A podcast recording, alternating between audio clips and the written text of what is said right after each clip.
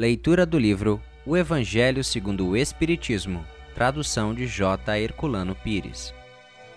Capítulo 10 Bem-aventurados os misericordiosos. Perdoai para que Deus vos perdoe.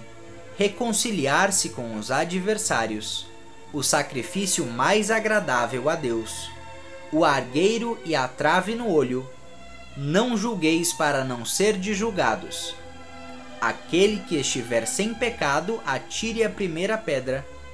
Instruções dos Espíritos, perdão das ofensas. A indulgência. É permitido repreender os outros? Notar suas imperfeições e divulgar o mal alheio? Perdoai para que Deus vos perdoe.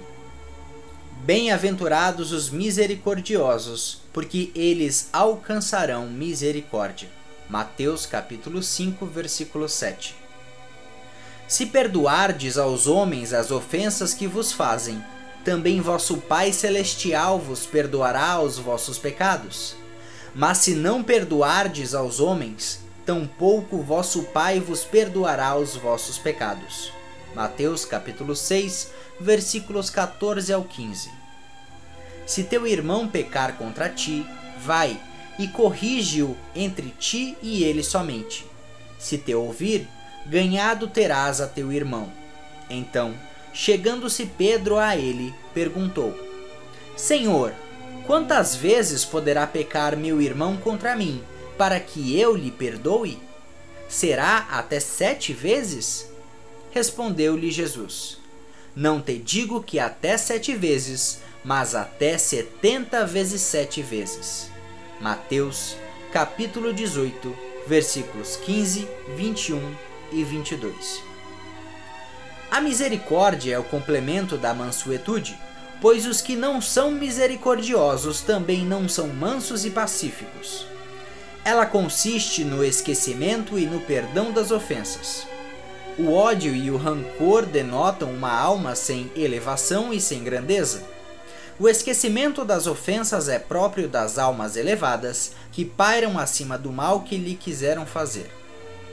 Uma está sempre inquieta, é de uma sensibilidade sombria e amargurada. A outra calma, cheia de mansuetude e caridade. Infeliz daquele que diz: Eu jamais perdoarei. Porque se não for condenado pelos homens, o será certamente por Deus. Com que direito pedirá perdão das suas próprias faltas, se ele mesmo não perdoa aos outros? Jesus nos ensina que a misericórdia não deve ter limites, quando diz que se deve perdoar ao irmão, não sete vezes, mas setenta vezes sete. Mas há duas maneiras bem diferentes de perdoar uma é grande, nobre, verdadeiramente generosa, sem segunda intenção, tratando com delicadeza o amor próprio e a suscetibilidade do adversário, mesmo quando a culpa foi inteiramente dele. A outra é quando o ofendido, ou aquele que assim se julga, impõe condições humilhantes ao adversário, fazendo-o sentir o peso de um perdão que irrita em vez de acalmar. Se estende a mão, não é por benevolência, mas por ostentação, a fim de poder dizer a todos: Vede, quanto sou generoso. Nessas circunstâncias, é impossível que a reconciliação seja sincera de uma e de outra parte.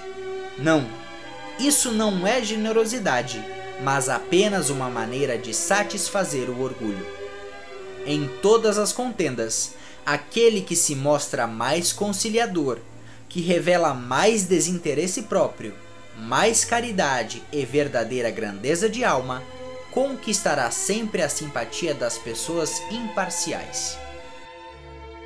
Muito obrigado por assistir o nosso podcast. Se você gostou, deixe seu like e compartilhe. Dessa forma, poderemos juntos espalhar cada vez mais a luz do Cristo Consolador.